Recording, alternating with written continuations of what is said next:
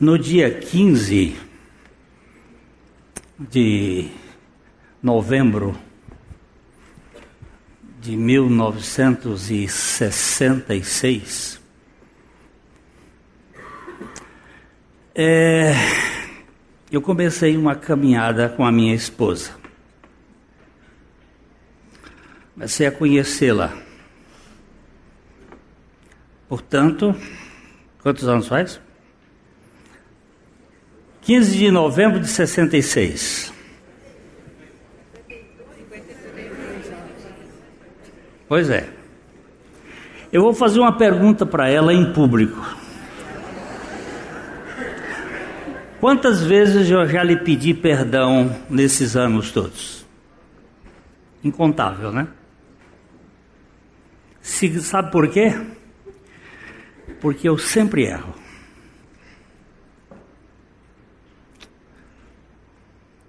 Eu falho, eu piso na bola. E a única forma eu não posso desfazer o erro, mas eu posso ser perdoado pelo erro. Eu não vou perguntar para ela que ela me pergunte quantas vezes eu já perdoei, porque foram também algumas nós nos perdoamos mutuamente. Porque a gente erra. A igreja também erra. A igreja também falha. E às vezes nós temos que pedir perdão por aqueles a quem falhamos, com quem falhamos. Alguma atitude que, que é feita da nossa parte de ferir as pessoas. O objetivo não é ferir, mas às vezes a gente fere direta ou indiretamente. E o profeta Daniel, ele há um momento em que ele ora ao Senhor que perdoe o pecado do seu povo. E que Deus venha agir em nós para que nós sejamos mais leves. E eu digo assim em nome do, do ministério, aqueles a quem ofendemos, direta ou indiretamente, me perdoe. Isso está dito e está colocado em nome do Senhor Jesus Cristo.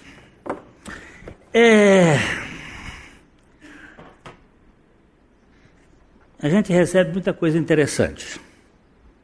O Fabiano, que era membro da nossa igreja e hoje está em Paulínia, deve estar até nos ouvindo agora, porque ele acabou de me mandar um.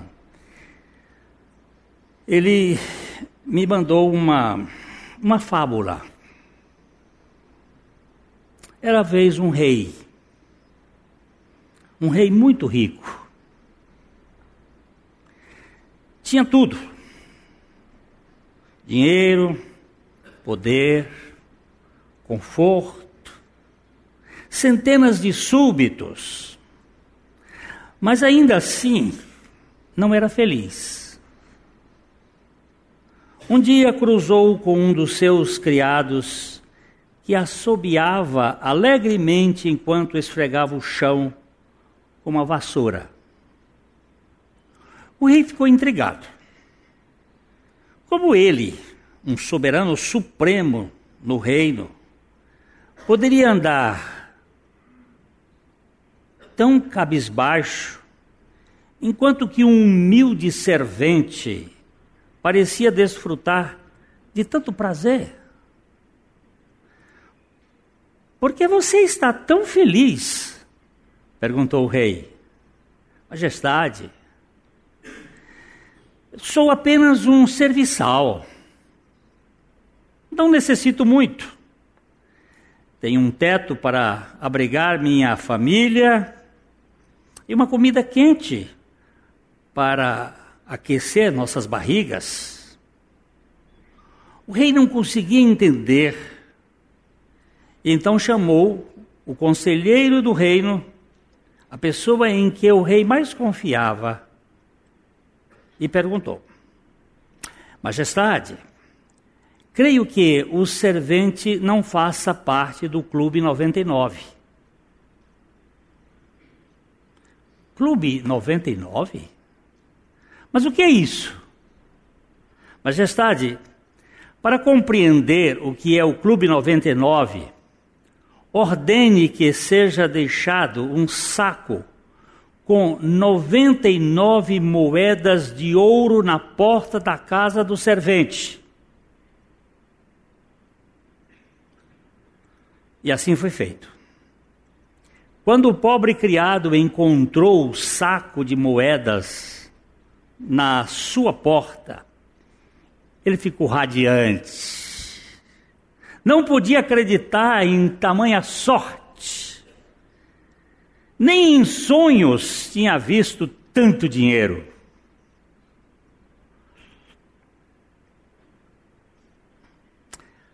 Esparramou as moedas em cima da mesa e começou a contá-las. 95, 96, 97, 98, 99. Achou estranho ter só 99. Achou que talvez tivesse derrubado uma. Provavelmente eram 100. Mas, por mais que procurasse, não encontrou nada. Esparramou tudo outra vez. Tornou a contar. 99. Eram 99 mesmo. E de repente, por algum motivo, aquela moeda que faltava ganhou uma súbita importância.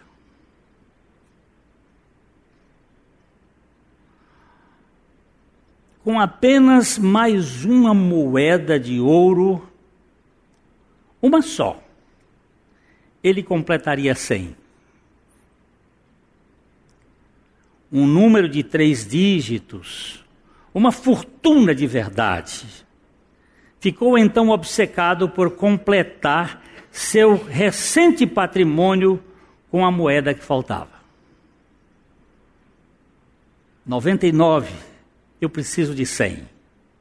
Decidiu que faria o que fosse preciso para conseguir mais uma moeda. Uma moeda de ouro. Trabalharia de noite e de dia, afinal, estava muito perto de ter uma fortuna de 100 moedas de ouro. Ele seria um homem rico, rico de verdade, com 100 moedas de ouro. E daquele dia em diante, a vida do servente mudou. Passava o tempo todo pensando em como ganhar uma moeda de ouro. Estava sempre cansado e resmungando pelos cantos. Tinha pouca paciência com a família, que não entendia o que era preciso para conseguir a centésima moeda de ouro. Parou de assobiar enquanto varria o chão. O rei, percebendo essa mudança súbita de comportamento, chamou o seu conselheiro. Majestade, agora o servente faz parte oficialmente, parte do Clube 99. E continuou. O Clube 99 é formado por pessoas que têm o suficiente para serem felizes, mas mesmo assim não estão satisfeitas. Estão constantemente correndo atrás dessa moeda que lhes falta.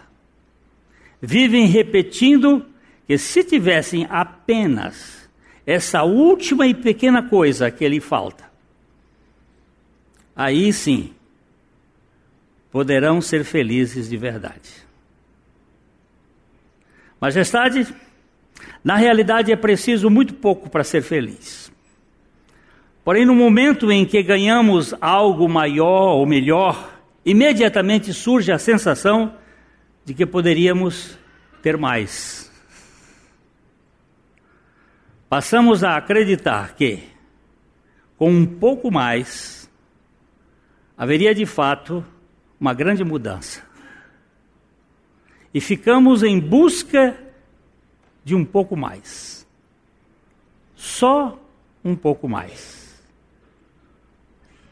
Um pouco mais. Perdemos o sono, nossa alegria, nossa paz e machucamos as pessoas que estão à nossa volta. Só um pouco mais. Um pouco mais virá. Um pouco mais. E esse um pouco mais é o preço do nosso desejo. E concluiu: Isso, majestade, é o clube do 99.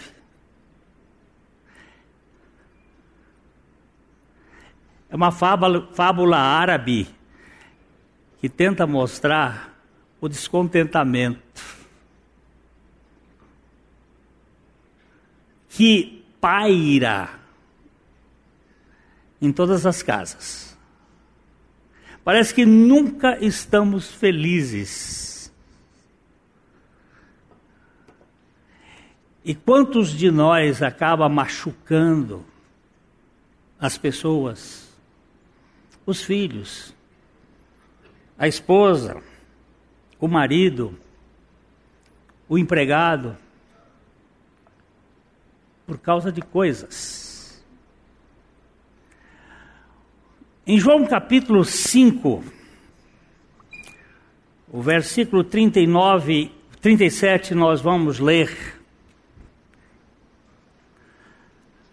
5, 37, 37 até o versículo. Mas a gente vai lendo devagar, Ruth. Vamos aqui devagar. O Pai que me enviou, esse mesmo é o que tem dado testemunho de mim. Jamais tendes ouvido a sua voz, nem visto a sua forma. Eu queria que você observasse que Jesus não estava preocupado com a opinião das pessoas a seu respeito. Ele não estava preocupado no que as pessoas diriam dele. Ele disse: O Pai que me enviou, esse dá testemunho de mim. Talvez Jesus estivesse se referindo naquele dia do batismo. Quando o Senhor Jesus entrou na água e foi batizado, ao sair da água, uma voz do céu disse: Este é o meu filho amado, em quem eu tenho todo o meu prazer. Eu diria que aquele momento na vida de Jesus foi o momento mais importante. A partir dali começa o ministério dele. Quando ele recebe uma voz do céu, que diz um testemunho do caráter do próprio Deus que não muda, este é o meu filho amado, em quem eu tenho todo o meu prazer. Diria que Jesus construiu a sua identidade ministerial neste mundo por esta palavra. Este é o meu filho amado. A consciência que nós tivermos de que somos amados de Deus, se tivermos, quando tivermos, certamente será a coisa mais importante que pode acontecer na vida de alguém. Porque não existe patrimônio maior do que ser amado.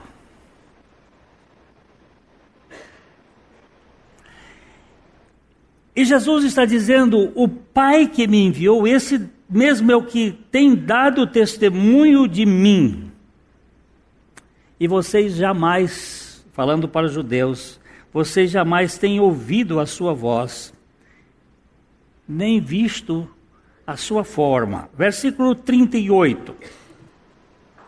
Também não tendes a sua palavra permanente em vós, porque não credes naquele a quem ele enviou. Ó, aqui Jesus coloca um negócio muito interessante, que ele diz assim: vocês não têm, eu vou usar na forma mais coloquial, vocês não têm a palavra, a sua palavra, a palavra do Pai, a palavra de Deus permanente em vocês, porque vocês não creem naquele que ele enviou. A Bíblia é um livro que aponta para Jesus. O, o leito do rio é um lugar onde as águas passam. E o leito da Bíblia é por onde Jesus passa. É, você tem que encontrar Jesus ali dentro. Se eu e você, ao lermos a Bíblia, não encontrarmos Jesus, nós estamos nos perdendo em loquacidade frívola nós estamos nos perdendo na letra. Se você está procurando lições preciosas para a sua vida quando lê a Bíblia, você está perdendo tempo. Ainda que a Bíblia tenha lições preciosas para a sua vida, a grande revelação da Bíblia é Jesus, é uma pessoa, é um relacionamento com uma pessoa. E é isto que me faz sair do Clube 99 para entrar no Clube 100 100% da graça. Por quê? Não existe 1% de esforço e 99% de graça. Porque se houver 1% de esforço e 99% de graça, será 100% falsa essa graça. Porque a graça tem que ser 100% suficiente em Cristo Jesus. Então, eu queria antes fazer observar quatro declarações que Jesus Cristo fez aqui neste texto do capítulo 5. A primeira é em João 5:30, que nós já gastamos aqui um tempo sobre esta. A primeira declaração de Jesus nesse texto aqui são quatro declarações que ele fala claramente. Eu nada posso fazer de mim mesmo, na forma porque ouço, julgo. O meu ju... Pode continuar. O meu juízo é justo, porque não procuro a minha própria vontade, e sim a daquele que me enviou. Se eu test... Não, não, não, eu quero ficar só aqui. Eu nada posso fazer de mim mesmo. Pense nisso. Ele é enviado do céu. Ele tem um pai amado que o ama. E ele tem a coragem de dizer: Eu nada posso fazer de mim mesmo. Só faço aquilo que ouço e aquilo que o pai que me enviou designou para mim. Voltando aqui, Jesus foi um homem 100% de fé. Por isso que a Bíblia chama, o chama de autor e consumador da fé. Porque ele não viveu pelo seu suor. Ele não viveu pelo seu esforço. Ainda que ele houvesse trabalhado, e trabalhou bastante, ele não trabalhou movido pelos seus próprios interesses ou pela sua própria vontade, mas sim pela vontade do Pai. Entendeu? É diferente. No versículo 34, ele vai dizer uma outra coisa interessante. Eu, porém, não aceito o humano testemunho. Digo-vos, entretanto, estas coisas para que sejais salvos não, eu não aceito um testemunho humano. Ele vai até explicar que João Batista veio para dar o testemunho. Ele disse: Olha, vocês até se, se aproveitaram do testemunho de João e tudo bem, mas eu não aceito o testemunho do, de João, nem o testemunho humano, porque quem testemunha de mim é o Pai. Eu dependo dele. Isso tem uma firmeza que dá segurança. Uma das coisas que a gente sempre procura é o apoio das pessoas. Que as pessoas vão, vão operar em nós aqui. Eu hoje estou com um, meu amado Felipe Barros aqui, que é, é vereador, e ele é um cara que tem trabalhado, mas ele precisa do apoio da população, porque ele é eleito pelo voto. Ele precisa, ele tem que trabalhar com seriedade mas ele vai precisar do voto. Jesus não precisa da nossa aceitação. Por isso que Jesus não. Ninguém tem que aceitar Jesus. Jesus não é um produto de venda que você está oferecendo uma salvação para remediar. Aliás, eu vou dizer mais tarde, mas vou dizer aqui. Jesus não veio para salvar, ele veio para glorificar o Pai. A salvação é um produto da glória do Pai. Não é o, a, a causa final da sua encarnação, não é a minha salvação, mas é a glória do Pai. A minha salvação está dentro da glória do Pai. Isso dá um descanso tremendo. Porque eu não sou o centro do universo, nem a minha salvação é o propósito do eterno. O propósito do eterno é a glória de Deus. Depois vocês leem um livro de Deverne Fromk, O Supremo Propósito. Vocês vão ver o que, que é supremo propósito. Supremo propósito não é Deus veio salvar. Eu me lembro de, doutor, de, de ter lido no Dr. Torrey. Torrey era um pastor presbiteriano e uma senhora chegou para ele e disse: Pastor, eu queria que o senhor orasse pelo meu marido. O que, que seu marido tem? Meu marido é um incrédulo, é um ébrio, ele vive na cachaça. Sim, e o que, é que você quer que eu ore para quê? Para ele ser liberto da cachaça. Não, não vou orar por isso. Aí ela diz: Pastor, ele é um bêbado, ele me bate. Não, isso não é problema. Aí ele, ele foi, ela foi dando explicações, tudo voltada para ela, para o bem-estar da família dela, para e, ela, e ele foi apertando, e foi apertando. De repente ela disse: Mas por que, que o senhor quer vai orar? Ele disse: Se for para a glória de Deus. Até você apanhar para a glória de Deus faz parte do projeto de Deus. Mas se for para a glória de Deus, eu vou orar. Não é para o seu bem-estar, nem o bem-estar dele, nem a salvação do inferno. Ela chega uma hora e diz assim: Mas ele, ele não pode ir para o inferno, mas ele vai. O que nós precisamos entender é que a glória de Deus tem que estar envolvida na nossa vida. Não busco a aprovação dos homens, é o que Jesus está dizendo ali.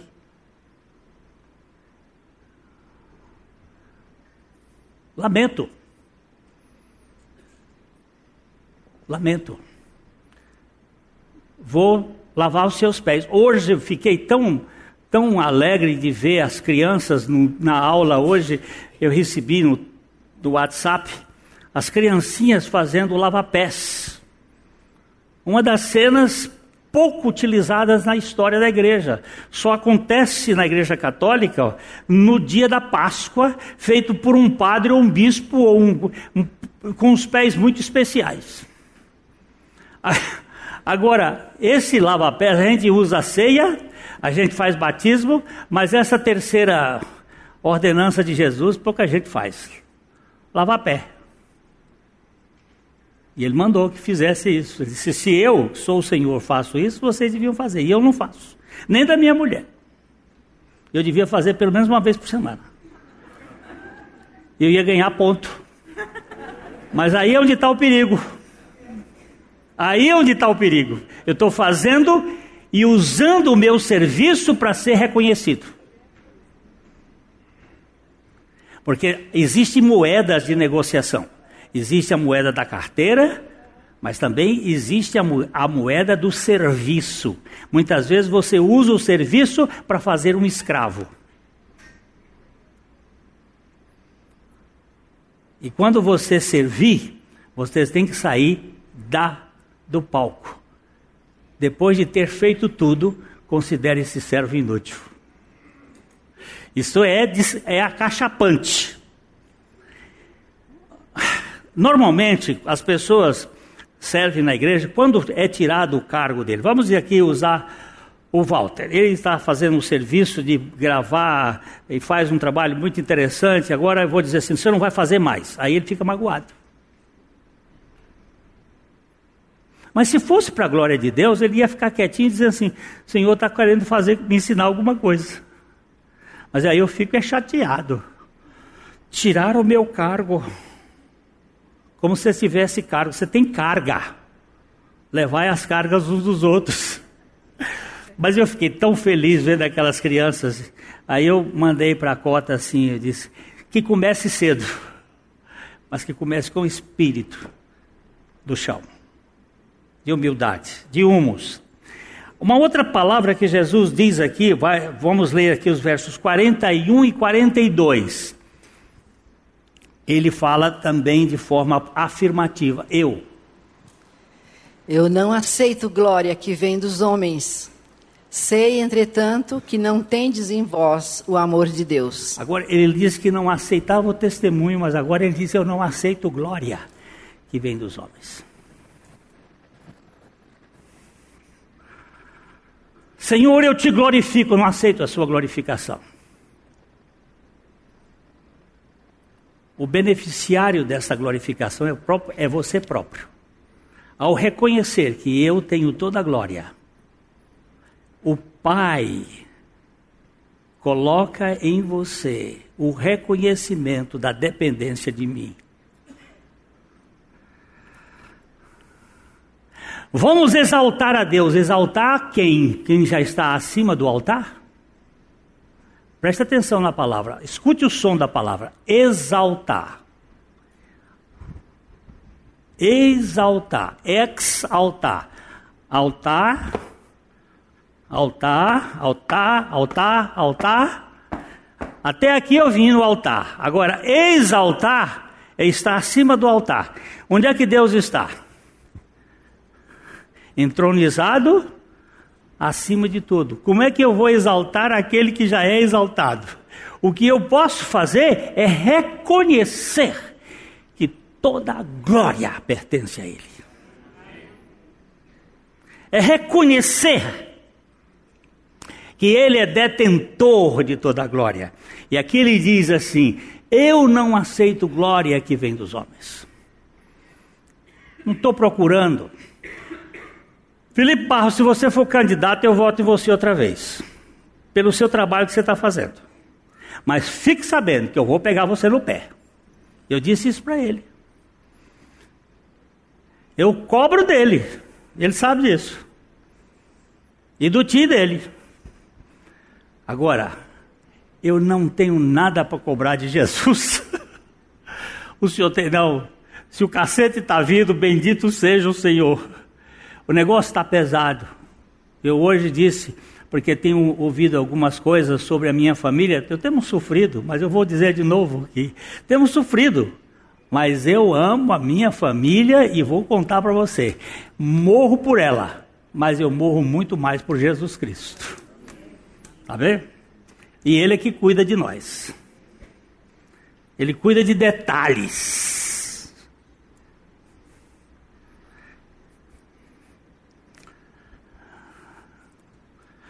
Não busco, não vivo, vivo da glória alheia.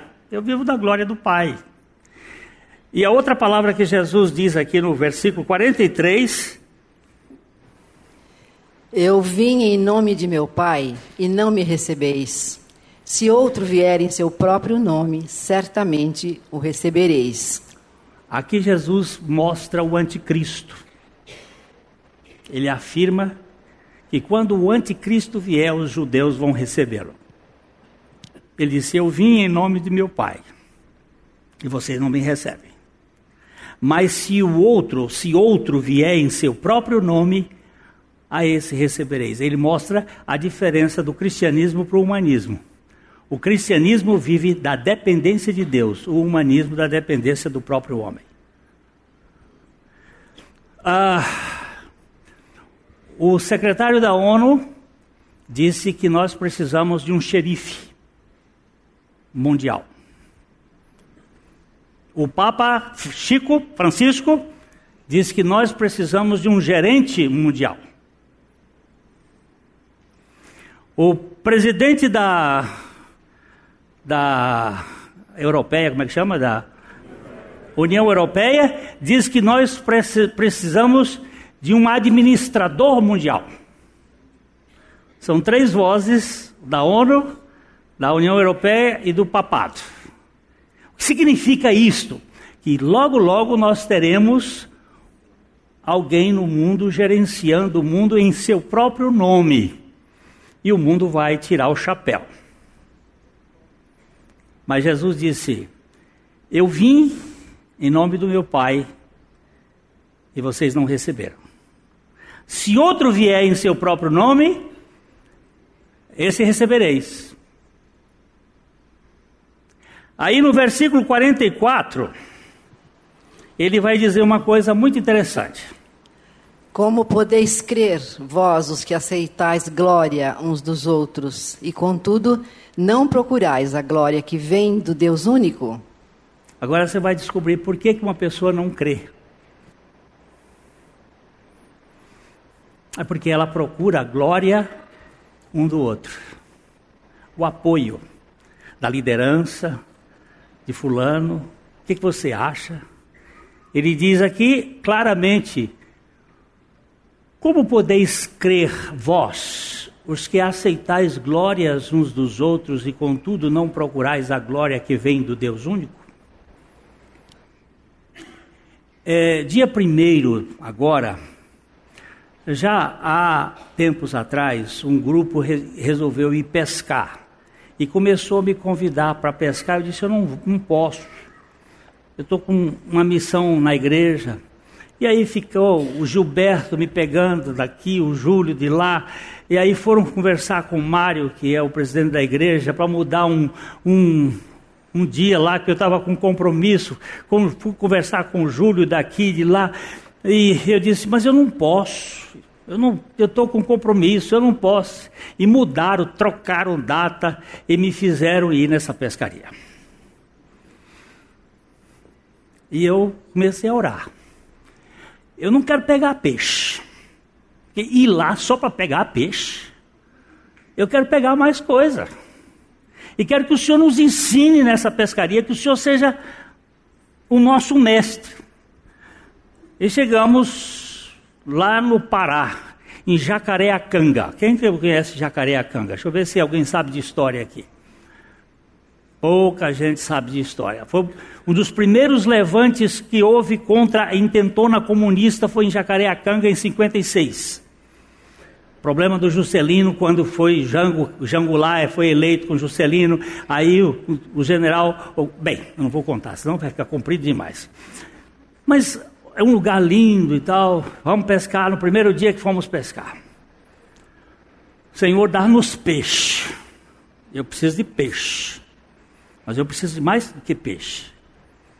Fisgo um, grande, vem, vem, vem. O Gilberto lá botamos. Quando chegou pertinho, o pirangueiro pegando o peixe, foi embora. Fisgo o segundo, fisgo o terceiro. E só eu estava fisgando tinha alguma coisa Deus para ensinar. De repente o Ney Rossato, não sei se ele está aqui, mas o filho dele está, fisga um peixe e eu comecei a orar. Ele não pode pegar esse peixe hoje. Senhor, ele não pode trazer esse peixe hoje, porque ninguém vai aguentar o Ney. Os outros não estão pegando e ele vai, e ele é, gosta de pescar, e eu digo, ele não vai pescar. E aí o Gilberto dizia, começou a rir, e nós começamos, ele não vai pegar, não vai pegar. E o peixe era grande, e ele foi, foi, foi, de repente o peixe foi embora. Quando ele chegou na mesa, eu digo, você não podia pegar esse peixe hoje. Porque nós não viemos aqui pescar, nós viemos aqui aprender o que é unidade em equipe.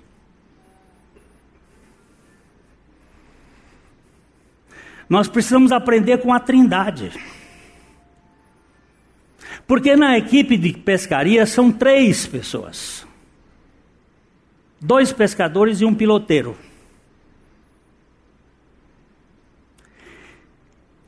E eu não posso pegar peixe. O peixe tem que ser apanhado pela equipe, para que a glória não fique com um só. Nós precisamos aprender a ser desconstruído no nosso egoísmo e no nosso individualismo. Aí brincamos muito. Foi muito agradável a brincadeira. O Ney disse, pastor, mas olha agora para pegar. Que no outro dia, eu não. Se eu mostrar o tamanho do peixe, eu posso mostrar? Abre aí o. Não, eu vou mostrar. Abre aí o, o, o WhatsApp.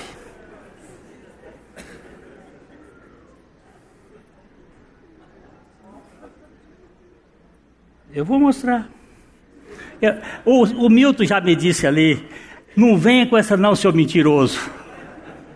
Você não pegou esse peixe? Peguei, Milton. Ele só, só creio se eu ver. Mostrei, mas ele não acredita.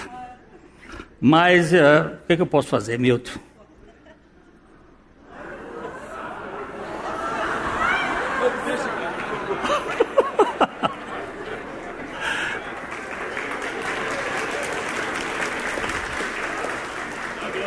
Não, queridos, não fui eu que peguei o peixe, não. Eu fisguei o peixe em 10 minutos eu estava cansado. 10 minutos de pescaria eu estava cansado, botando a língua de fora, e eu disse para o disse pro Gilberto, que estava pescando, disse, Gilberto, eu não aguento mais. Entreguei a vara para o Gilberto. E ele foi, e tem tudo gravado aqui no filme, de repente a vara quebra. Eu tenho um artigo que eu escrevi sobre a vara quebrada. A vara quebra. O pirangueiro diz assim: Doutor, entrega a carretilha para o pastor e pega na, na, na, na linha. Ele estava de luva. Pega na linha e vamos puxar esse peixe. E ele puxava e eu rodava e o pirangueiro tirando da, da correnteza. E mais uns 20 minutos nós tiramos esse bicho. Nós tiramos. Eu não tiraria, Gilberto não tiraria e o pirangueiro não tiraria se não fôssemos uma equipe. Preste bem atenção. A Trindade ela trabalha na unidade. A Trindade, ali não tem competição. Ninguém na Trindade é, funciona na base de eu primeiro, você depois é uma unidade. Fui pescar no rio São Benedito, no Pará, com os irmãos. Primeiro, eu quero falar um pouco do tempo alegre com eles. Foram sete dias entre a viagem e as horas de lazer na pescaria. Como é bom e agradável conviver com os irmãos. Não tivemos um momento de discórdia. E cada dia foi leve e prazeroso como a brisa suave soprada lá do alto. Durante este período aprendi algumas coisas. Não precisamos de muito para viver com maior contentamento. Não precisamos da, da moeda que está faltando. Precisamos de união para se conviver com alegria e ainda mais trabalhar sempre em equipe com equilíbrio. Éramos seis pescadores, dois por barco, mais um piloto, um piloteiro para cada embarcação. três equipes de três que se revezavam. Esse rio é chamado de Rio Novo. Seu leito é selvagem, com várias corredeiras que exigem competência dos guias e estava em época de enchente. A pesca é esportiva. Pega-se o peixe e solta-se em seguida, e nele há uma quantidade considerável de espécies robustas. No segundo dia, quando pescávamos um peixe próximo à, à cachoeira, fisguei algo que pesou para valer. A traia que, que eu usava era compatível com a pesca, mas o bicho era bruto e sentia o peso da idade.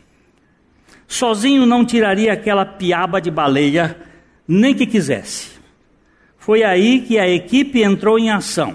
Depois de lutar um bocado com o peixe, pedi por socorro ao companheiro, pois estava cansado, já que a força do animal na correnteza era descomunal. Meu parceiro agora assume a carretilha e, como advogado de profissão, vira num instante em estivador e vê o arranque descomunal do peixe que quebra a vara. Estamos no canal sem saída. O monstro estava nos puxando para a corredeira, então o piloteiro entra em ação, ligando o motor e dirigindo-nos a um lugar mais adequado, grita: Doutor, entrega a carretilha ao pastor e puxa a linha com a mão, puxa com força. Foi uma luta de titãs. Alguns minutos mais tarde, essa equipe cansada exauriu a força da Big Pirarara de mais de 50 quilos. Ó, disseram 75, outro deu 60, eu estou botando mais de 50. e o peixão foi jogado dentro do barco. Para mim, foi uma façanha ímpar e emocionante. Mas antes de tudo, foi o trabalho de um time. Só uma equipe unida podia fazer o que fez. Quando chegamos na pousada, lembrei-me de outra vara quebrada que tirou-me da lama do meu pecado. Diz o profeta Zacarias: Tomei a vara chamada graça e quebrei-a para anular a minha aliança que eu fizera com todos os povos.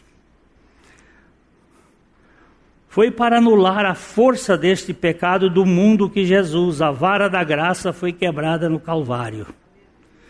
E deste modo desfez a aliança da condenação com todos os povos da terra.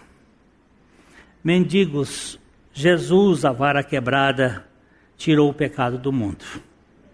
Ao tirar aquela pirarara do rio com a vara quebrada ao meio, pensei que se não fosse a equipe, não poderia lograr êxito. Então concluí. Isso também aconteceu com a Trindade. Quando Jesus se deu para ser partido por nós, para participar do domínio da morte, só o poder do Pai e do Espírito Santo poderiam tirá-los de suas garras. Jesus não ressuscitou, ele foi ressuscitado. Louvado seja a equipe eterna da vara quebrada. Jesus é a vara quebrada que veio para nos tirar da força, da correnteza do pecado e da morte. Quando ele diz isto, aqui no capítulo, no versículo 44, como podeis crer, vós que aceitais glórias uns dos outros, contudo não procurais a glória que vem do Deus único? Quando você e eu, preste atenção no que eu vou dizer aqui, quando você e eu precisamos de confirmação da palavra de Deus, nós estamos negando o que ele disse.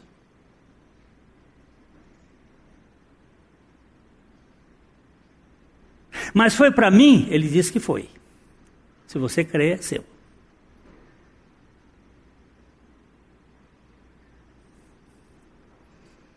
Eu vim buscar e salvar o que se havia perdido.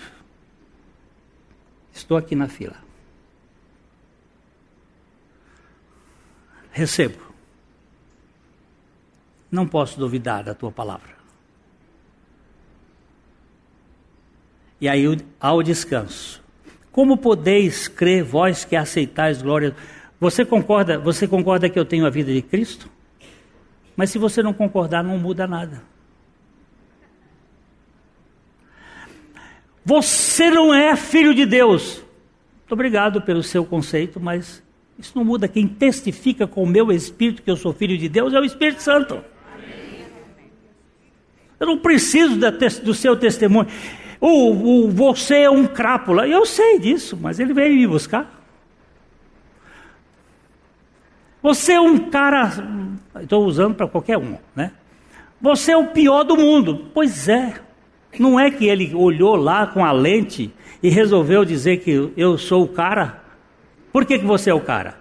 Porque eu sou o pior? Porque ele veio buscar não o bom, mas o pior? O que não era? Para confundir o que é? Para que ninguém possa se gloriar diante dele? De quem é o peixe? O peixe é da equipe.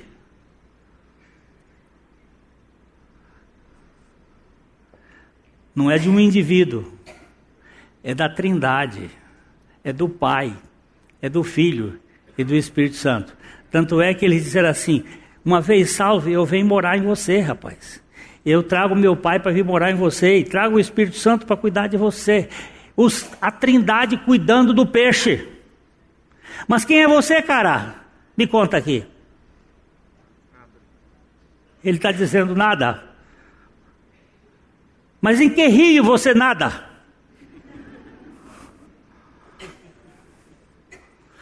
Esse cara é um crápula. Tô, você está xingando. Eu não preciso conhecê-lo tanto. Eu só conheço um pouco. Mas Jesus resolveu amá-lo. Como? Ele amou o mundo e ele recebeu. Quem é você? Um amado de Deus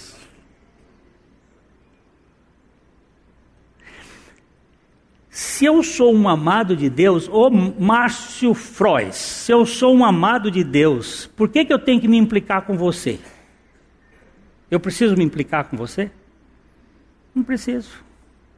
Eu posso interceder por você. Se você ainda não recebeu a Jesus Cristo, não é porque eu. Mas ele não é uma pessoa digna. Eu não tenho que saber se ele é digno ou não é digno. Quem sabe que ele é digno ou não é digno é o Cordeiro que é digno. Eu tenho que interceder por ele e pedir: Senhor, Assim como o Senhor fez comigo, faz com ele. Pega essa coisa chamada Érica e faz um negócio na vida dela.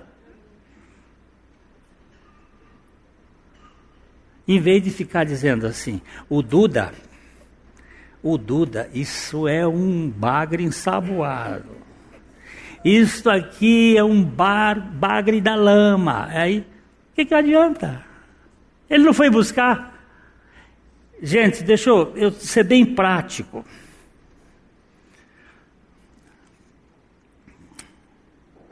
É, vamos ler, terminar aqui. 45 e 47. Eu, tô, eu sei que tem ceia, eu vou já terminar. 45 a 47. Não penseis que eu vos acusarei perante o Pai. Quem vos acusa é Moisés em quem tendes firmado a vossa confiança. Porque se de fato cresceis em Moisés, também creríeis em mim, porquanto ele escreveu a meu respeito. Se, porém, não crerdes nos seus escritos, como crereis nas minhas palavras?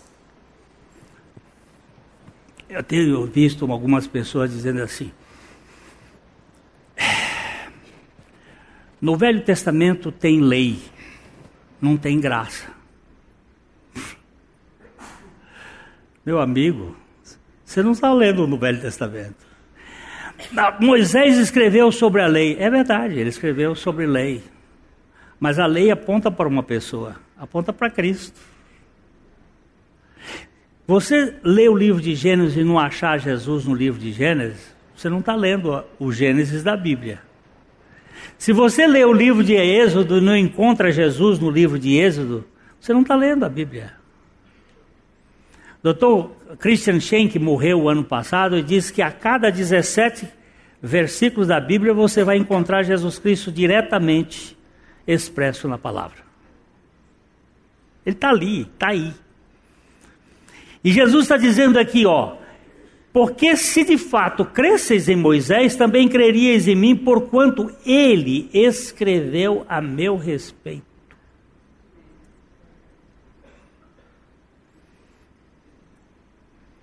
Dever de casa. Você vai ler os dez mandamentos, está em Gênesis 20, e vai encontrar Jesus nos versículos dos dez mandamentos. Domingo que vem eu vou cobrar. Hein?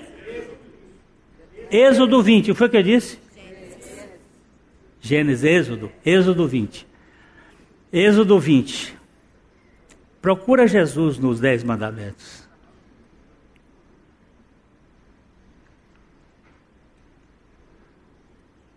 Não, eu só sei não adulterarás. É porque está no seu coração.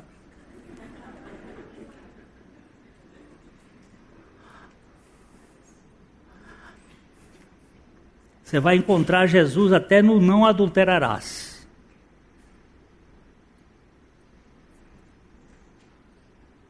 Mas eu não estou vendo, pois é. Então, queridos, primeiro, deixa eu voltar aqui. Eu nada posso fazer por mim mesmo. Jesus foi um homem totalmente dependente. Eu não aceito o testemunho humano não é o que você diz que vai ser importante. Eu não aceito a glória que vem dos homens. E eu vim em nome do meu Pai. E o que eu faço é no nome dele. O objetivo do Evangelho não é a salvação do ser humano em si mesmo, mas a glória de Deus.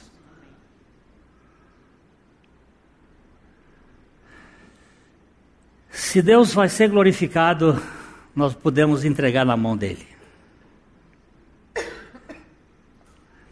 A mulher, eu termino com isso, era uma costureira. Ela tinha uma filha. A filha era uma moça muito bonita e se tornou uma moça de striptease. A mãe, uma costureira piedosa, e passou a frequentar todas as reuniões de oração da cidade, pedindo oração pela filha.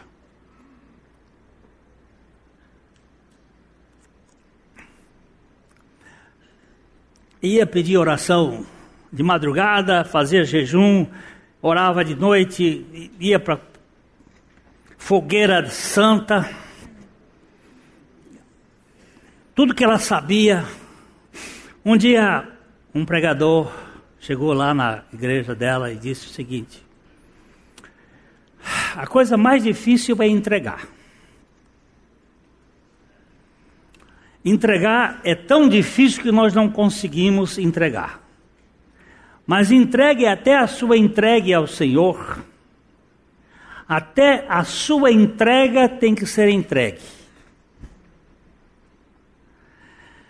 E comece a agradecer ao Senhor, porque Ele age antes da fundação do mundo e sempre agiu perfeitamente. Naquele dia ela compreendeu que não é a oração em si, mas é a entrega e a oração de gratidão depois de entregar. Foi uma tarde maravilhosa. Costurou, fez, louvando a Deus, mas uma alegria que estava. E foi dormir cedo. Não assistiu novela da Globo, não viu nada daquilo, porque aquilo não, tem, não traz edificação para ninguém. Para ninguém. Dormiu cedo, cinco horas da manhã, Pá, pá, pá, Ela vai a filha em prantos. Minha filha, o que aconteceu, minha filha? Mãe, uma obra tremenda. O que foi, minha filha? Mãe, eu estava na boate. Eu estava dançando, fazendo o meu espetáculo, pendurada lá no. Fazendo rodopios. De repente entrou um homem, um moço, um moço bonito, entrou na boate, sentou na primeira mesa e ficou de cabeça baixa. E eu fazendo o espetáculo e ele de cabeça baixa. Eu pulei em cima da mesa nua e ele de cabeça baixa.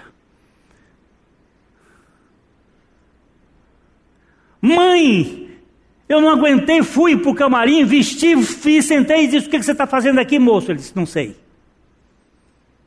Eu ia passando aqui na porta e o senhor disse: Entra e senta na primeira mesa.